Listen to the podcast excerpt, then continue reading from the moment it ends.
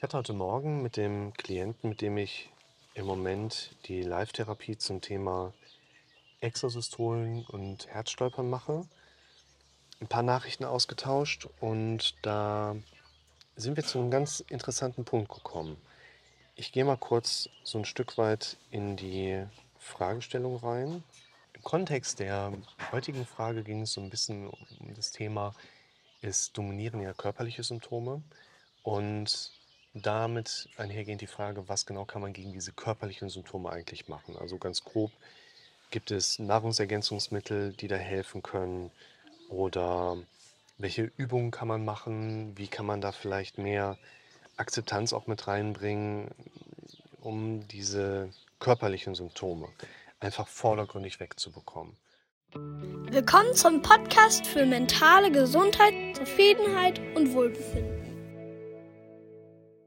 Wir hatten da so ein bisschen geschrieben. Aus meiner Sicht geht es nämlich tatsächlich nicht so sehr darum, und das betrifft ja ganz viele von euch da draußen, die körperliche Symptomatik auch körperlich zu behandeln.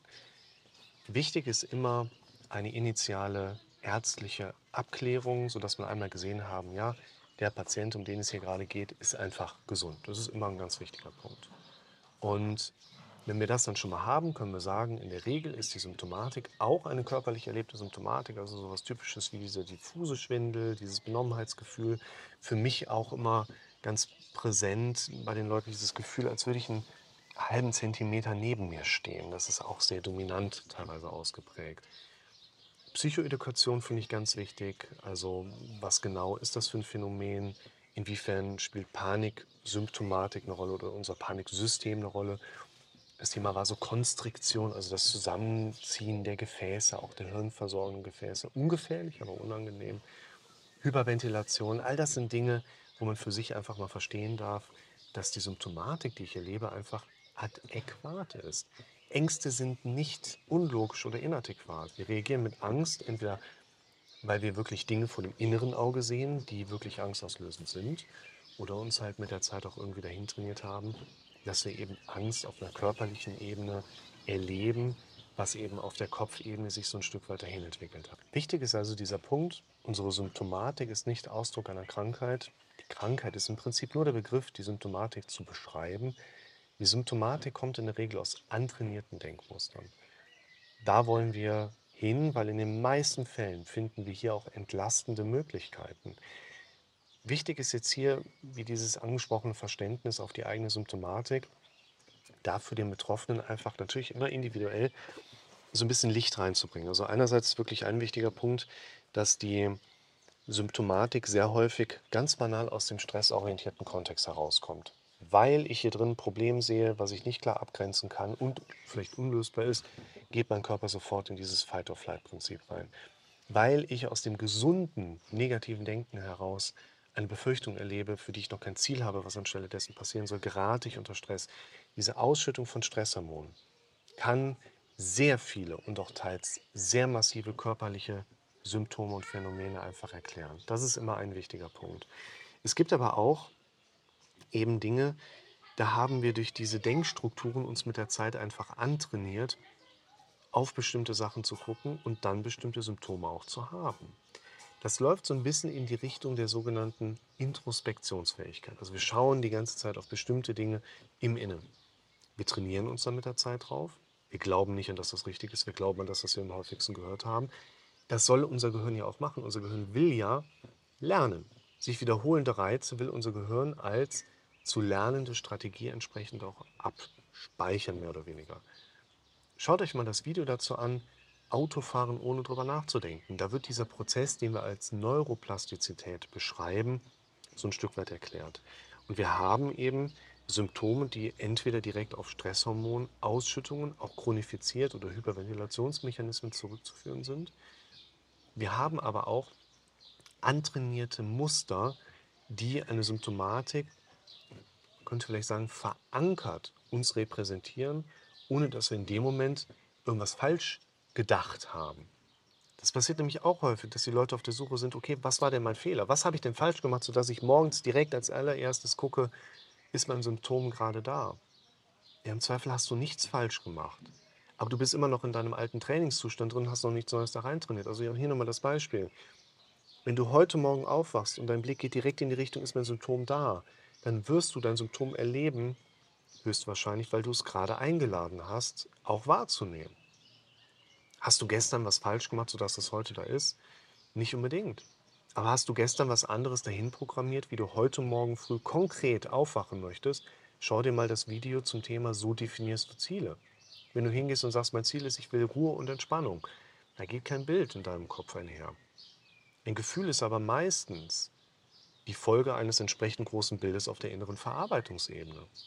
Und wenn du Ziele hast, die keine Bilder erzeugen, hast du das Problem, dass du auch keine Emotionen haben kannst, die dich in eine andere Fokussierung bringen oder die dich in die Veränderung bringen, etwas in Bewegung zu machen. Denken soll ja eigentlich immer auch Handeln erzeugen. Das ist ein relativ wichtiger Punkt für uns, dass wir immer wieder gucken, solange Handeln noch nicht möglich ist für uns, wenn wir im Denken sind und aus dem Denken nicht rauskommen, dann kriegen wir auch genau diese Symptomatik. Und das ist ein wichtiger Punkt. Wir haben Probleme, weil wir Dinge tun, die wir lassen sollten und Dinge noch lassen, die wir tun sollten. Du darfst lernen, heute einen ganz konkreten Zielzustand zu definieren, wie du möchtest, dass du morgen früh dein eigenes Sein erlebst. Und wenn du das noch nicht definierst, wie soll dann für morgen gezielt und geplant ein Unterschied kommen? Heute Morgen ging mir im Gespräch mit dem Klienten eine Metapher durch den Kopf, die finde ich passt ziemlich gut dazu. Stell dir vor, wir fliegen ein Flugzeug. Und wenn du jetzt den Steuerknüppel zur Seite ziehst, dann wird das Flugzeug rollen. In diesem Rollprozess wird in der Flugdynamik, kannst du jetzt den Steuerknüppel loslassen, soweit ich das weiß, ihr dürft mich gerne korrigieren, wird das Flugzeug sich nicht plötzlich wieder in die normale Ausgangssituation bringen. Das wird im gerollten Zustand schief stehen bleiben. Das ist ein sehr wichtiger Punkt für uns, weil so ist das mit unseren Gedanken letztlich auch. Wenn wir die ganze Zeit denken, bedeutet auch, wir glauben an das, was wir am häufigsten gehört haben, uns auf eine bestimmte Situation trainieren, dann ist es wie den Steuerknüppel zur Seite zu ziehen, dann bleiben wir erstmal in dieser Fluchtrichtung auch drin. Und wenn wir jetzt hingehen und sagen, das Flugzeug ist in Schieflage, aber eigentlich müsste das ja gerade ausfliegen, ich will jetzt, dass es gerade ausfliegt, so nach dem Motto, dann wird es nicht gerade ausfliegen.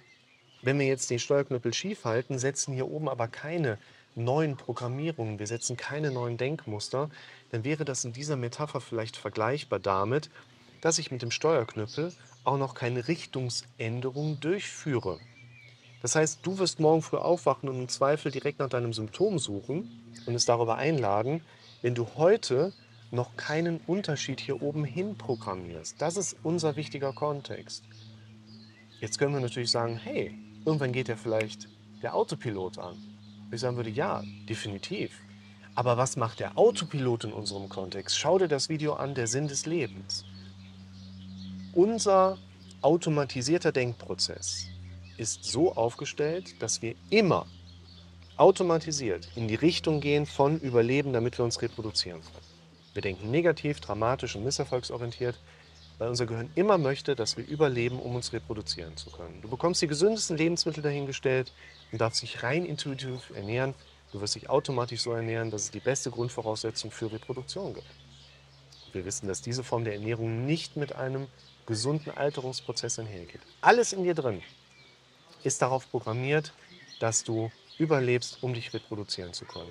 Und das macht ein Autopilot im Zweifel auch, wenn wir mal in dieser Metapher bleiben. Ein Autopilot geht hin und sagt, okay, Grundprogrammierung ist Überleben, um sich zu reproduzieren. Und du kannst doch mit morgendlichem Schwindel dich reproduzieren. Wo ist das Problem? Du kannst doch, wenn dir morgens immer schlecht ist, dich trotzdem reproduzieren. Du wirst überleben, auch wenn du ständig im Alltag nach deinem Tinnitus filterst. Du kannst überleben und dich reproduzieren, auch wenn du immer wieder guckst, ist dieser schwarze Punkt in meinem Blickfeld noch da? Das ist der Autopilot. Der springt rein. Der wird dafür sorgen, dass du weiter leben kannst. Der wird aber nicht dafür sorgen, dass du glücklich lebst. Der wird nicht dafür sorgen, dass du lange lebst. Und der wird auch nicht dafür sorgen, dass du gesund lebst. Weil das ist nicht der Fokus deines Autopiloten. Den Autopiloten, wie gesagt, guck dir dieses Video an, Sinn des Lebens, der will dich immer dahin bringen, überleben, um dich zu reproduzieren. Und deshalb ist es für mich ein ganz wichtiger Punkt. Man könnte jetzt vielleicht sagen, wir wollen unseren Flugkurs verändern. Wir dürfen daher dem Autopilot nicht auf Dauer die Kontrolle überlassen. Wenn du dich von deinem dramatisch denkenden Gehirn kontrollieren lässt, bekommst du Panik, Angst, Benommenheitszustände, Depression, alles was dazugehört. Zweifel. Es gilt, das dramatisch denkende Gehirn zu kontrollieren. Das bedeutet nicht, du kannst jeden Gedanken immer genau vorhersagend bestimmen, sondern das bedeutet, du hast einen Gedanken, den du als negativ erlebst und fängst jetzt an, selber dort mitzusprechen. Wo dein Kopf scheinbare Gegenargumente hat, darfst du doch Pro-Argumente setzen. Wo dein Kopf dir aufzeigt, hey, was ist, wenn es schief geht, darfst du doch sagen, was ist denn, wenn es klappt? Und Wege eruieren, konzipieren, planen. Pläne werden geschmiedet. Es ist nicht so, dass man einmal da drauf hat und alles ist fertig. Pläne werden geschmiedet. Das hat was damit zu tun, dass wir hier auch eine gewisse Zeit in Dinge investieren dürfen, um uns umzutrainieren. Und da wollen wir hin, dass wir für uns verstehen, wenn ich eine körperliche Symptomatik habe, sollten wir trotzdem versuchen, hier auf lange Sicht die Defizite eruieren zu können, weshalb ursprünglich mal überhaupt so eine Symptomatik kam. Auf kurze Sicht uns immer wieder Punkte raussuchen, die unsere aktuelle Schwächesituation darstellen, uns vorbereiten, immer wenn ich in Zukunft schaue, ob dieser Punkt da ist, mein Tinnitus da ist, der Schwindel kommt, gehe ich sofort gedanklich da rein. Schau dir auch das Video an, wie das mit dem Abschalten vielleicht funktioniert. Da beschreibe ich ja genau diesen Prozess. Wir müssen immer auch schauen, wie kannst du das auf deine persönliche Ebene übertragen. Aber für mich ist das Wichtige, das Flugzeug ist einmal quasi in dieser Schieflage, fliegt das dann immer weiter. Im Zweifel halt immer weiter irgendwie im Kreis, verliert langsam in Höhe, weil wir reden ja jetzt nicht darüber, dass wir Höhenruder noch mit angestellt haben. Und irgendwann ne, ist halt Sprit leer oder so. Aber es geht darum, dass wir hier oben auf der gedanklichen Ebene eine neue Programmierung setzen. Wir glauben nicht, dass es richtig ist. Wir suchen nicht nach dem richtigen Argument. Wir suchen nach den passenden Argumenten, die du immer wieder hier oben aktiv denken darfst. Und zwar nicht, weil du dich danach fühlst, das zu denken, sondern du sollst das denken, um dich danach zu fühlen. Und damit wirst du auf Dauer wieder den Steuerknüppel in der Hand halten, den Kurvenflug beenden und dorthin fliegen können, wo du hinfliegen möchtest.